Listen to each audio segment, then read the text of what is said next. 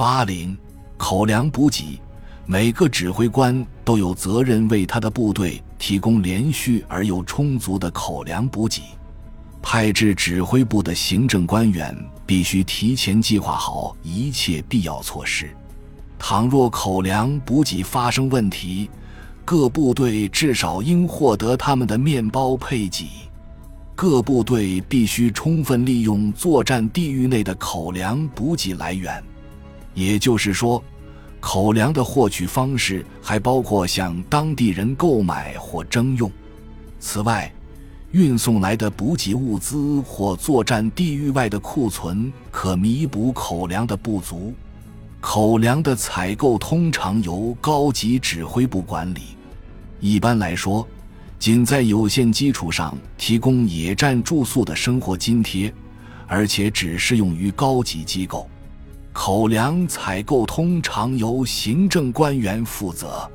高级指挥部门决定是否允许口粮补给官在被占领地区进行采购，以及将这种权力下放到哪一级部队。此外，高级指挥部门还应规定采购价格和付款方式。如指挥部门需要批准在国内征用补给物资，必须遵守现行法律。且只能在相关需求无法通过其他方式获得满足的情况下进行。如需在盟国征用补给物资，则要经过特别谈判签署的条约，以确定相关程序。征用是在敌人的领土上获取生活补给物资的最佳途径。虽然这种征用主要由高级指挥部门的行政官员管理。但各部队也可在各自地域内征用他们急需的物资。虽然征用通常由一名军官授权，但也存在例外。部队应尽一切努力获取地方当局或当地重要人物的配合。征用通常必须获得部队指挥官的批准，只有在紧急情况下。下级指挥官才可下令批准征用物资，而且他的指挥层级至少应为营级。在这种情况下，批准征用物资的下级指挥官必须以书面形式向部队指挥官汇报征用地点和时间、所征用口粮的类型和数量以及支付方式。在所有情况下，口粮的类型和数量。以及进行征用的地区都必须以书面形式加以记录。此外，实施征用的行政官员应在战区内建立并保持均衡的库存量。如果部队能找到并缴获敌军的口粮库存，可有效减少了他们对补给系统的依赖。位于大股部队前方或侧翼的这些库存。对骑兵和摩托化部队而言极具价值。当库存超出自身需要时，所有部队必须向上级部门报告。指挥官应命令各部队保护他们缴获的库存物资，直到将其移交给管理机构。销毁口粮库存的命令只能由高级指挥部门下达。在后撤期间。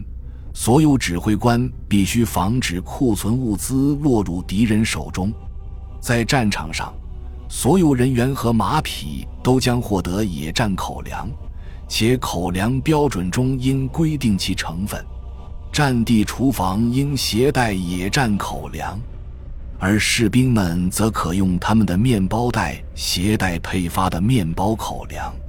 至于充当马匹野战口粮的燕麦，则由马匹或车辆携带，口粮补给车携带的用于当前消耗的食物储备，通常是一至两个份额和配给量。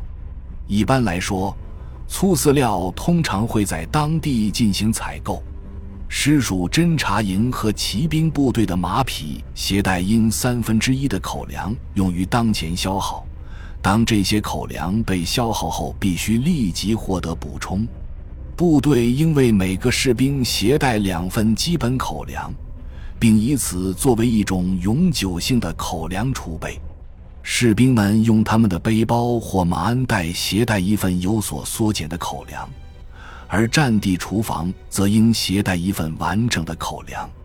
除了师属侦察营和骑兵部队的马匹，其他所有马匹都应携带一份应急口粮。一般情况下，基本口粮和份额口粮只能在指挥官下达明确命令时方可使用。紧急情况下，小股部队的独立指挥官也有权下达这种命令。需要注意的是，消耗的基本口粮和份额口粮必须尽快加以补充。通信犬和信鸽的食物的采购和运输需要特殊管理。如果部队无法通过采购或征用的方式替代补给车辆提供的口粮，就应在口粮分发点获得补给。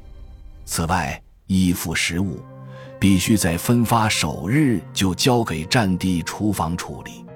各个连的口粮通常由伙食军官管理并进一步分发。面包连在作战地域使用移动烤箱或民用烤箱为部队烘焙面包。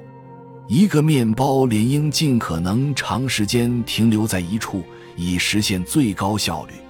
此外，面包连通常还负责将面包运至口粮分发点。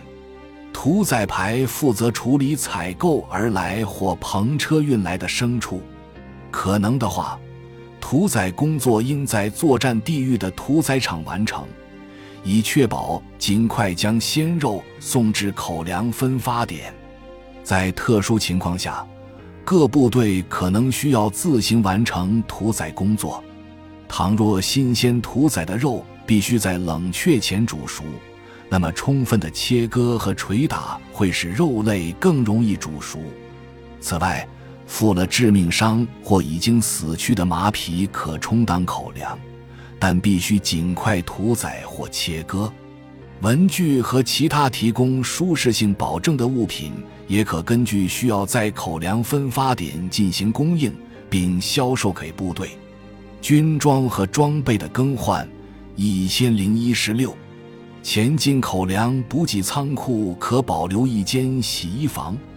储备少量最重要的军装和野战服装，在分发口粮期间，这些储备的物品可按照师里的要求发放给各部队。部队如有直接需求，可通过指挥链上报。军用服装办公室会将相关物品从国内直接发给各部队。